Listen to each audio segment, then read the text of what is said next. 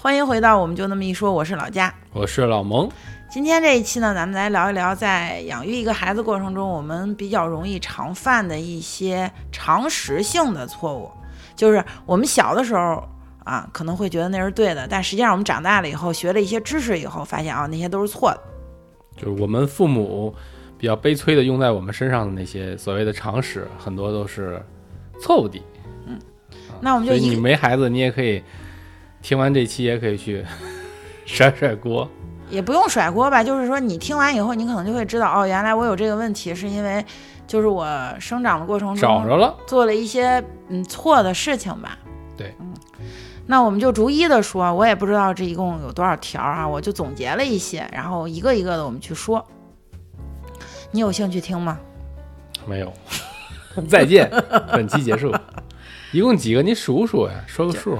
就是我的数学跟老麦一样，都不太好。哎，人家说天才有一个特质，就是懒得做一些特别简单的事儿。懒得打你。我是说，我跟，我是说我跟天才有一样的一个共性，就是我们都懒得做一些简单的事儿。我跟天才都是俩鼻子眼儿。跟天才找共性有像话吗？行，那咱们就从第一个问题说起。第一个呢，就是我们大家都比较普遍关心的一个小朋友近视的问题。因为我刚才刚看了一篇文章，就是说，呃，随着这个时代的科技越来越先进，然后小朋友这个近视的概率呢，却越来越高了。那肯定的呀，用眼多呀。对，然后我们就来分析一下。造成一个小孩近视的一些原因都有哪些？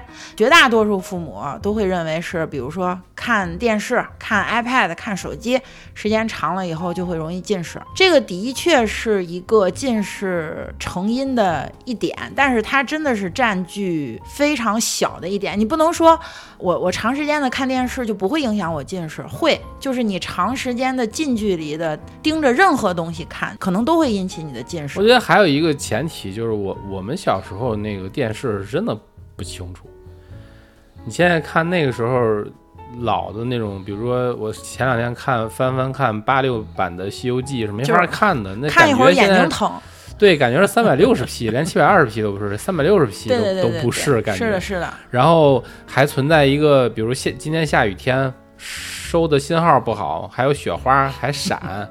然后还模糊，频闪度也比较高。对，本来就是说白，你不近视它都是模糊的，更别说你就用眼疲劳什么，反正就很容易造成用眼疲劳。所以你看多了那种电视呢，真的会诱发你近视，或者让你更容易近视。但是我觉得现在，你看现在动不动 iPad 刷新率都到一百二十帧一秒了，嗯，就它非常的流畅，它几乎不会造成什么。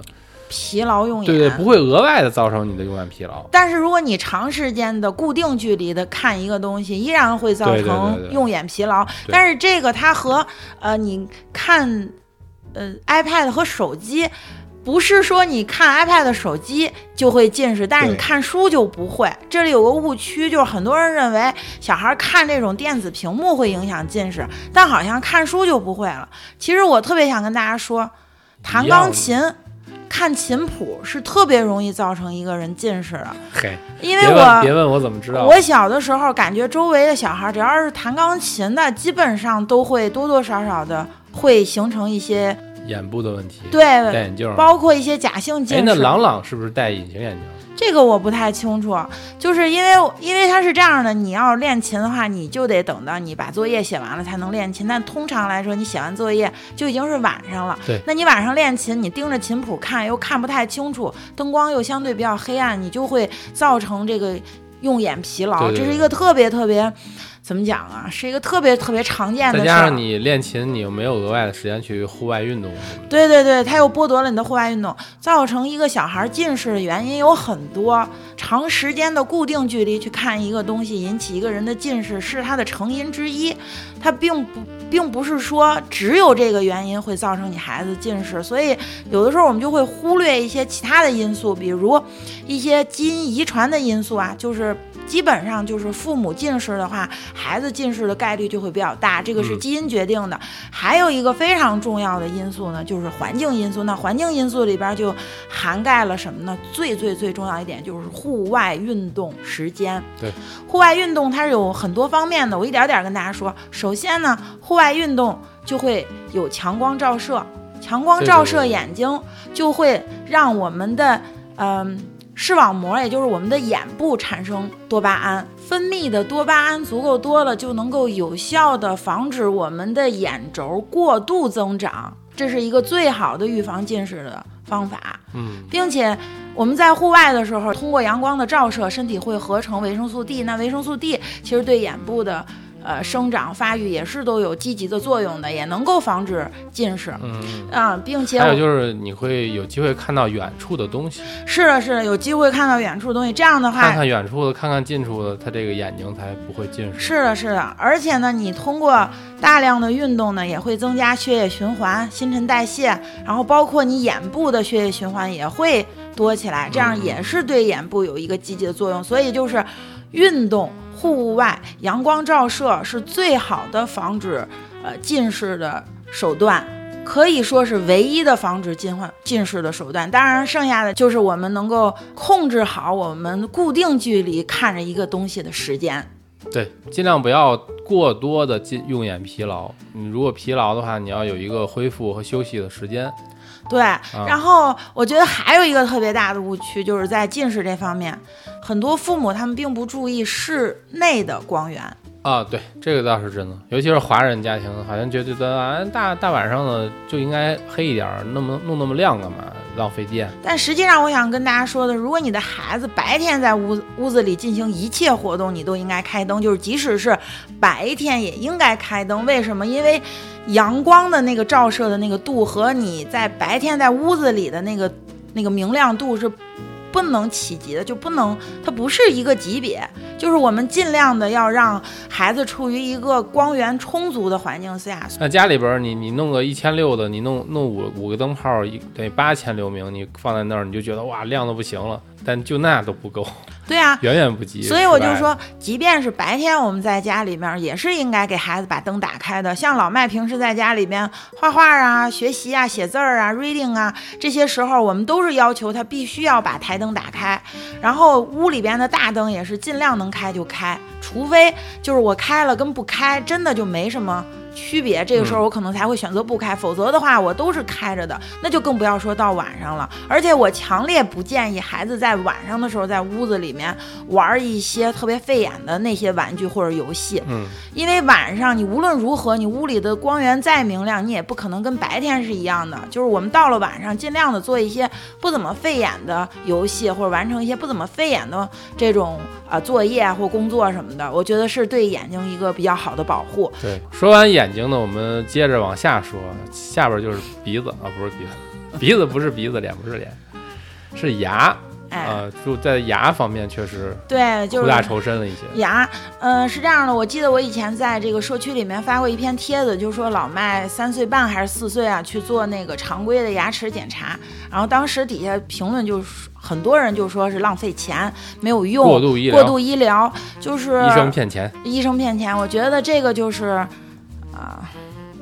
你你来说，这种行为是一种什么行为？干嘛让我得罪人？这是一种非常合理理性的行为，说的非常正确。就是我觉得这是不学习的家长都会是这样的，我只能这么说，或者说他没有经过一个科学的一个学习方法，系统的去学习这个东西。因为你但凡看过一本儿比较科学、比较系统的、比较能够提供实验数据的书，你都会知道，小朋友就得是定期的去看牙齿，跟成年人是一样的。那牙医也不会啊、给你过度医疗，更加不会你没病给你找病。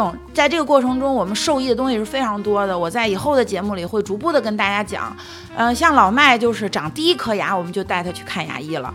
这个就是建立最初嗯、没有，没有，你记错了，没有牙的时候就看牙医，那时候还没长牙呢。就反正六六个月对，没有没有长长牙了，他牙没长出来。对，没有没有他没有完全全长出来，我们就去看牙医了。当时就是为了因为当时老妈还在母乳，我就可以问问医生，那她母乳会不会影响她的牙齿健康呀？还有像这种小婴儿刚长出牙，我们应该怎么保护啊？呃，应该怎么给他清洁牙齿？像他只有一颗牙，我们需不需要清洁牙齿？还有他在长牙的过程中会遇到一些问题，比如出牙的时候会发炎、会疼，我们应该怎么办？等等等等等等，非常多的问题，你都可以去问牙医，牙医其实也会主动的告诉你一些事情，这样的话呢，都安心，而且你做到了提前。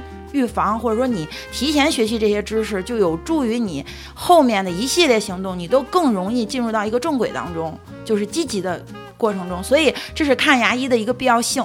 对，而且实际上你预防好了的话，你就说白了花小钱不用花大钱。对，要不然你真的牙等出了问题，你再去看，那可就。大活了，对吧？那可能花的钱也多，然后孩子也受罪什么的。是的，其实我们都有这种体会。对，所以我我想说的是，正确的保护牙齿的方法，应该是小朋友从出生开始就开始给他进行口腔清洁了。比如说他喝完奶，你就拿一个纱布缠在手指头上，给他清洁一下什么的，就给他养成一个习惯。包括他出牙的时候，开始长第一颗牙齿，他就会流好多好多哈喇子。这时候你就应该给他从网上找各种各样的那种。我记得那时候有，我记得那时候有一个硅胶硅胶的指套，上面有刺儿，然后也弄得到小孩的那种牙膏，其实完全可以吃掉的。嗯，还有给它蹭一蹭，它就舒服。对，还有那个放在小孩嘴里面让他磨牙用的那个磨牙棒，就是我们大大小小前前后后给老麦买了得有十几个，就是各种各样对各种各样的不同时期的都会给他用。这样的话也有助于他就是磨牙，然后他就没有那么烦躁了。他出牙的时候都很顺利，而且老麦感觉他一。一开始养它，拿它当宠物养。对，而 而且老麦出牙也非常顺利，也并没有因为出牙遇到过一些特别大的困难，嗯，是吧？然后后面呢，我就想说，呃，除了这个定期看牙以外，我们还有一个常见的一个常识性的错误吧？我觉得，就很多人他在给小孩使用牙膏的时候，他倾向于买那种不含氟的，但实际上，无论是美国的。呃，牙医还是美国儿科学会，还是国际儿科学会，还是中国的正规的儿科医生，其实他们都是建议小朋友只要用牙膏就要用含氟的。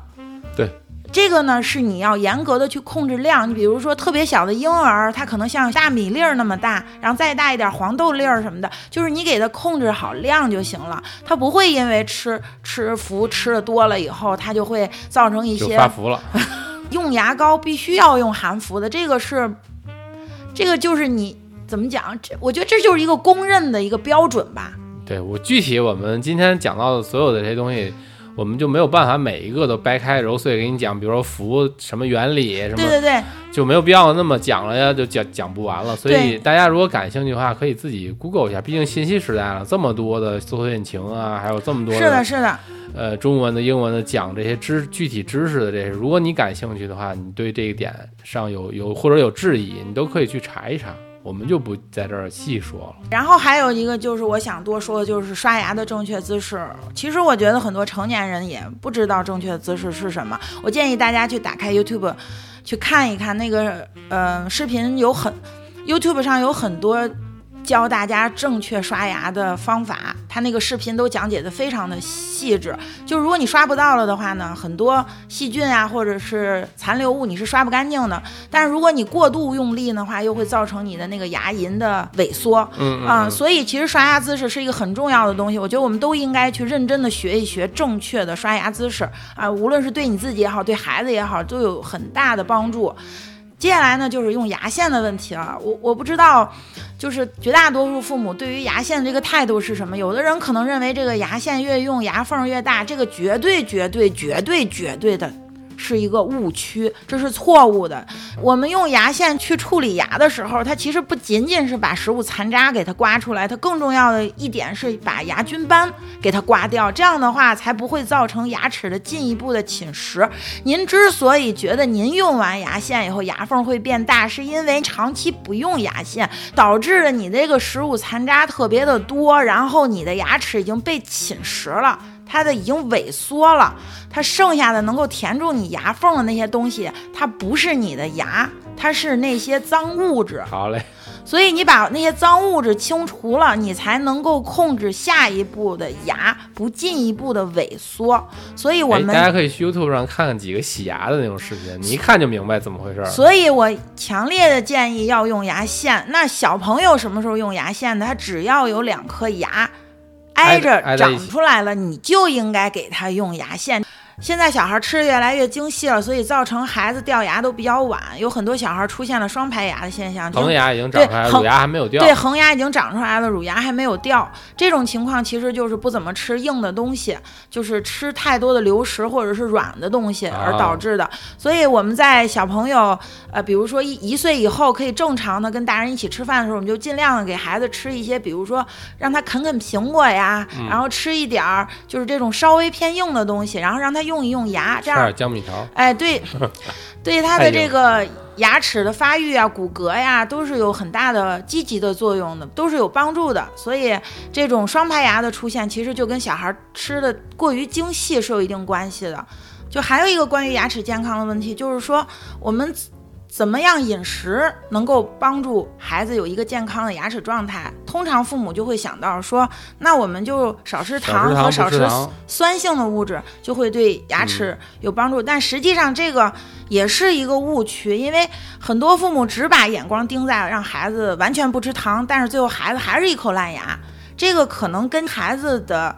呃，饮食习惯也有一定的关系，就是你虽然不吃糖了，但是你吃了很多含淀粉量特别高的食物，比如说孩子吃主食吃的特别多，就是吃米米饭呀、馒头呀、烙饼呀、面条啊特别多，它其实跟吃糖是一样的，因为这些淀粉类的食物到了嘴里以后，我们一定要咀嚼，通过咀嚼就会释放什么呢？呃，唾液酶，这个唾液酶跟淀粉类的东西产呃结合在一起，就会产生单糖。那后面的还是糖，对，那后面我就不用说了。那单糖再加上这个，呃，你口腔里本来就有一些细细菌，然后就会造成很多的酸性物质就会出来，也就所谓的发酵，所以最后就导致你的牙齿被侵蚀了，然后还是一口不太健康的牙齿。不用牙线。对对对对对对，就太好了。对于对于对于蛀牙的那那些细菌来说，嘿，对，是的，是的。所以你吃了过多的主食和含淀粉量特别高的食物，一样会导致蛀牙。嗯啊，不是说仅仅的不吃糖就行了。所以我觉得在饮食方面，这个也是要多注意的。就是我们还是要均衡饮食，多吃蔬菜呀、啊鸡蛋呀、奶呀这些东西啊，主食类的东西还是控制一些量。就是尽尽量到了新时代了，其实我比较嗯不同意把这种碳水类的东西称为主食。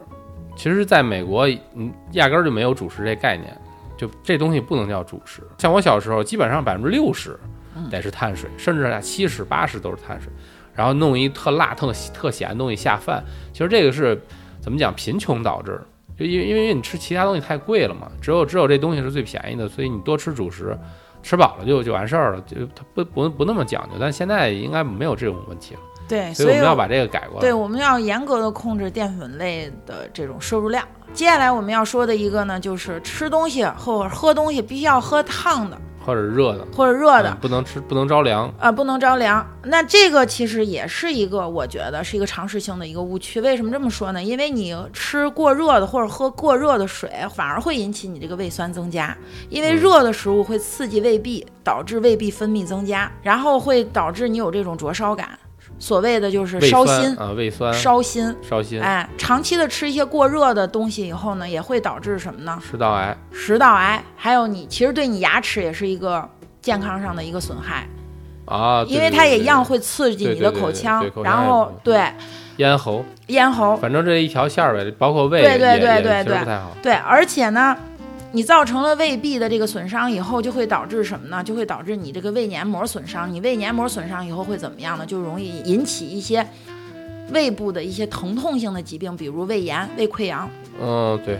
我们小的时候，父母特别喜欢说：“哎，趁热吃，快点吃，凉了就不行，凉了就不好吃了，凉了就就那个就该肚子肚肚子疼就该胃疼了。”你我们没有必要等到冰凉，我觉得就是常温或者稍微温热就可以了，就是不要吃过烫的东西。就是当这个食物进到你嘴里，你会引起你还得吹吹，那对，那就不行了啊。所以我给老麦吃饭，基本上都是老麦拿起来就能吃的这么一个温度，不会让它特别特别凉，呃也不会让它就是特别特别烫。就室温，其实也你再怎么放，也就是室温，对对对还能对比室温更冷吗？你那你吃的是啥呀？对吧？是的，吃热的喝热，那就要能不能喝冰水？对，能能不能喝冰水？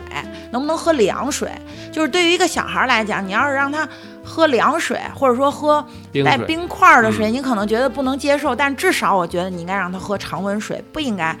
让他再喝这种热水或者是烫水。了，而且他喝常温水，其实对小孩来讲是最健康的，既不会对他的消化系统、他的胃、还有他的口腔、他的食道造成任何的刺激和嗯。损伤，而且它还是安全的。你只要给他喝的这个水啊是纯净、卫生的，不要是呃那种就带有细菌的水我现在想想，过去老说喝热的，其实是想说把这水一定要烧开了喝，就没有细菌了。就没有细菌，就不会有微生物什么喝了之后你拉肚子或干嘛。对对对其实是从这儿来的。从卫生的哎角度是从卫生角度讲，说必须要把它烧开了，是的。喝热的，这么喝热的。我觉得小孩儿不但可以喝点冷水，而且有的时候喝冷水，其实反而是能起到一个。呃，正面的一个影响的作用，比如我举几个例子，就是天气热了，孩子吃根冰棍儿，是不是能够起到降温解暑的作用？那这肯定是是不是能让他心情变好，是吧？然后孩子长牙的时候，比如牙疼、牙肿了，我觉得就还有一些口腔出问题，比如口腔溃疡了，这时候你给他吃点冰的、凉的，又能止疼，又能就镇痛不光是。小孩儿啊，是是个人都这样。是的，然后还有就是小孩发烧了，他身体不舒服，高烧的过程中，其实你如果他身体允许的话，你也可以给他适当的吃一点凉的东西，他也会舒服的。降温啊，哎，但是物理降温。但是如果说他身体无法承受这种凉的东西，你当然不要给他吃了。我的前提是他能承受的话，你给他适当的吃一点儿，其实是没有问题的。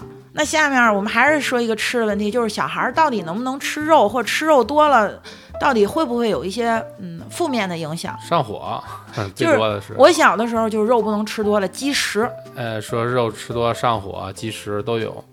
但是大家都知道，这个肉类里边是含有蛋白质，是优质蛋白。优质蛋白对对小孩的这个肌肉增长啊、身体发育啊，这是一个非常好的一个营养物质来源。所以吃肉这个是必须的，而且还有一点就是维生素 B 十二。它是在肉里面有的，你在植物里面是找不着维生素 B 十二的，而维生素 B 十二又是我们人体必不可少的一个营养元素之一，所以我们要通过吃肉来补充蛋白质跟维生素，还有一些比如铁呀、钙呀等等等等等等。但是你说我小孩儿就是长期吃素可以吗？当然可以了。但是如果你的孩子长期吃素的话，我是建议你去找专业的营养医生给你搭配一套专业的营养食谱。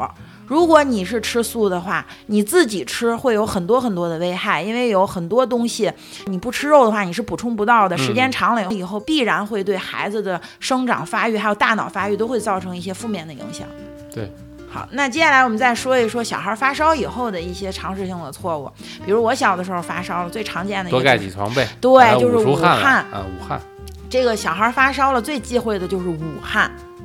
你烧退了和你出汗跟你捂不捂是没有直接关系的。你不捂，它到了该出汗、该退烧的时候，它一样会出汗、会退烧。是就大家一直有个误区，说如果我不捂着，我不出汗，我不出汗，我就没有办法退烧。可是你有没有想过，小孩在高烧的过程中，你再捂着他，会让他这个热量没有办法散发出去，导致他温度越来越高。有的小孩都飙升到四十一度了，但其实那个是捂的，他不捂的话，他不至于烧到四十一度。还有一个就是你在捂的过程中，他可能会大量的出汗，就会怎么样？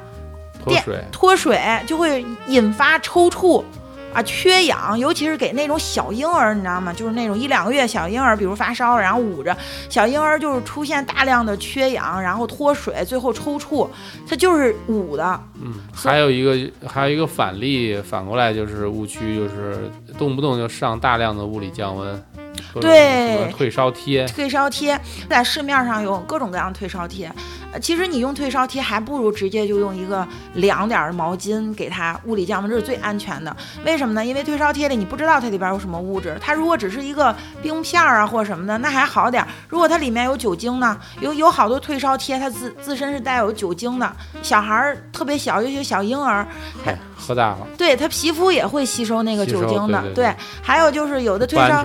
对，有的退烧贴它那个材质，你不知道它是什么材质做的，小孩儿贴到头上就引起过敏反应。对，实际上没什么用。就就是你如果给他用退烧贴，还不如就用个凉毛巾，这是最简单的方法。你给他物理降温。还有一个就是洗温水澡，你让这个温度别那么高，但是也别让他打摆子。你比如说孩子一进去就冷，说我受不了，那不行。就你给他这个温度调的，让他舒舒服服，我让他觉得记得是拿什么热毛巾擦擦身体，对。对因为因为水一挥发的是的是的蒸发的过程当中就就带走对。对对，用热毛巾擦身体，然后用温热的水给他泡泡澡，不要太凉，也也不要太冷，这些其实都是物理降温。说到这个发烧，还有一个误区就是我们小的时候觉得这烧烧到一定程度就会把脑子烧坏，但事实上证明。烧是不会把脑子烧坏的，脑子一般出现问题了，就是大脑发炎了，或大脑出现一些其他的症状，比如大脑炎呀、乙脑啊等等一些脑部的这种呃传染性的疾病，会导致发烧的这种情况下，烧起来会损伤大脑，会把脑子烧坏。觉得你太热了，跟脑子有没有坏掉是没有直接关系的。对，如果你只是普通的感冒发烧，然后造成的这种高温是不会把脑子烧坏的，脑子是烧不坏的，它只会因为一些疾病和感染，就因为一些病毒或者是细菌或者一些其他的问题而把脑子弄坏。啊，啊，是这么个意思，就是大家不要就是孩子一发烧就担心把孩子脑子烧坏了，孩子脑子一温度一高就觉得完了，这就跟那个电脑 CPU 似的，是吧？就是温度高了以后，那个赶紧降温。硬件儿就坏了。好，那接下来我们就说一下烫伤之后怎么办。我小的时候一旦烫伤了，我姥姥就给我在那个伤口上抹香油火，先腌上是怎么着？啊，然后还有我在网上看到还有放醋的，放酱油哎，的，是是是是是，就是五香面儿的，马上就能吃了，孜然的泡一宿是吧？对，但其实呢，这些都是不对的。那烫伤以后，第一件事要做的就是要把，冲泡盖送嘛。对了，拿拿拿凉水去冲它，然后泡是浸在凉水里。对对对盖是拿就是比如说它烧伤了，特别严重的那种，你得拿个东西给它盖住，嗯要不然的话容易感伤口感染。是的，是的，送就是送医院嘛。对对就就这对对四四字是的，是的，你把这四个字儿记住就行了。对于不严重的烫伤，比如我们做着做着饭，哎，不小心手给烫了一下，那个并不严重，甚至于没有出血，那你就可以直接把它放在水管那个凉水里面，冰块对，然后去降。去降温。这个是非常非常有奇效的。如果你不降温，第二天可能就会长脓包啊，或者就会就会破，会特别你处理的。快的话，其实也就很就不容易在当时就是让它持续伤害你，对对，对对对对，所以你马上降温是的是的其实反而就没事儿了。是的，我我的经验就是，你马上降温之后，它好的非常快，它第二天基本上就好了对，它。主要当时就没什么问对对对大问题。当然是那种大面积的烫伤的话，或者很严重的话，你就第一时间去医院就行了你。你一旦感染了，可就完蛋了。接着我们要说的就是安全座椅的问题了。他要出院先，先说误区是什么？误区就是，呃，觉得安全座椅的意义不大。啊，觉得安全座椅甚至是给警察预备的，是给为了警察检查的时候哎，看我有，是因为法律规定有，嗯但是他觉得这法律规定的有点多余。对，还有就是使用安全座椅的一些具体的问题，我觉得虽然大家都在做安全座椅，但实际说白了，他就没把安全座椅当成一个必需品。对，这是一个最大的误区。对还有一个误区就是，大家在真正使用安全座椅的时候，我并不我并不认为所有的人都能正确的去使用它。太惨了。好，那我们就一个一个的说。关于安全座椅，我有很多话要说。第一呢，就是你就是天生神力，你就是钢铁侠本人。真正的出了事儿以后，你也未必能够把这个孩子抱住。我就这么跟你说，就是你不要以为你的胳膊有特别特别大的力气，因为真正出了车祸，你都会飞出去。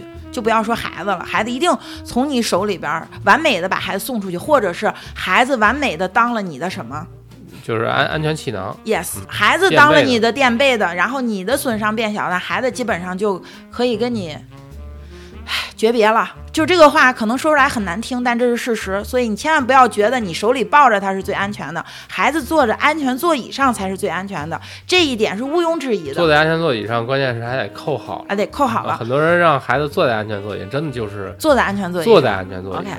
好，那我们就具体说一下这个安全座椅的正确的使用方法吧。因为我觉得，虽然我们在美国这个是被强制，但我并不认为很多人都知道这个安全座椅的正确使用方法。关于安全座椅的使用呢，我就说三句话。第一呢，就是如果你给孩子穿很厚的外套，比如羽绒服，你给他做安全座椅，实际上是起不到作用的。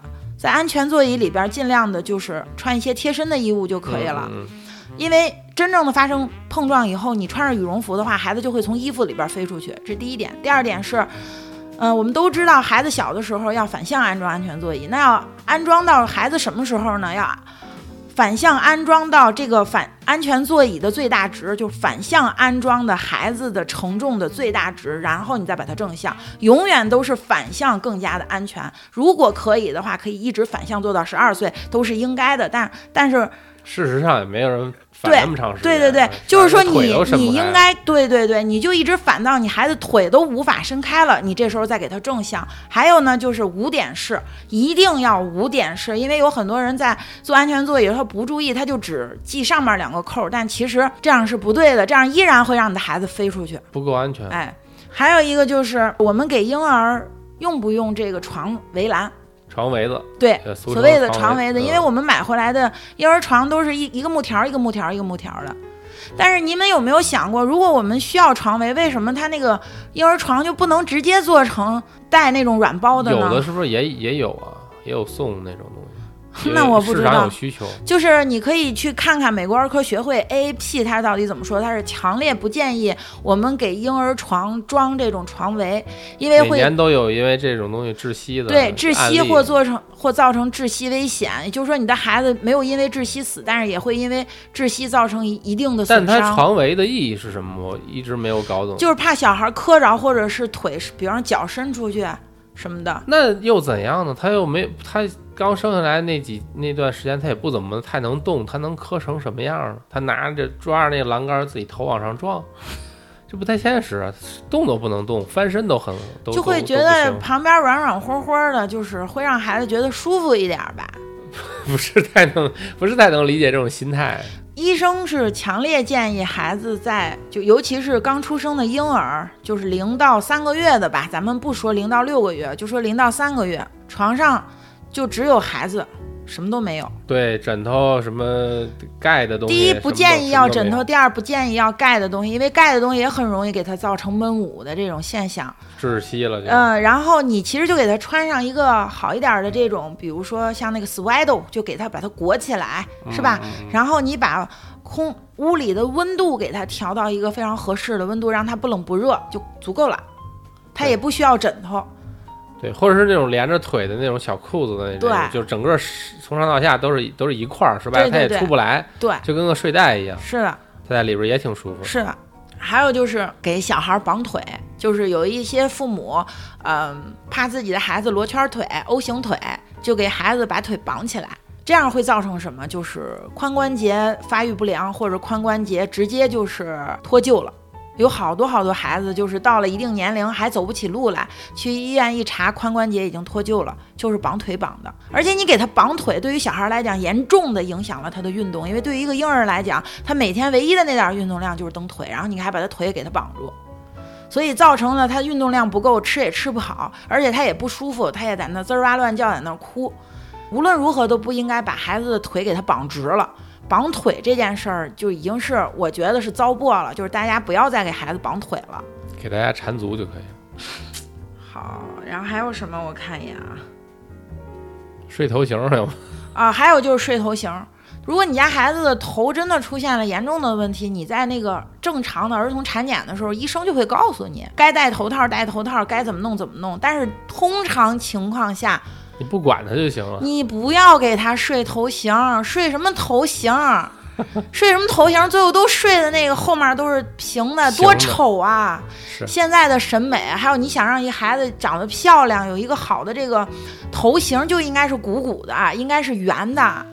只有这种圆的头型，然后人家扎个马尾才漂亮。你后面是扁的，其实是很丑的。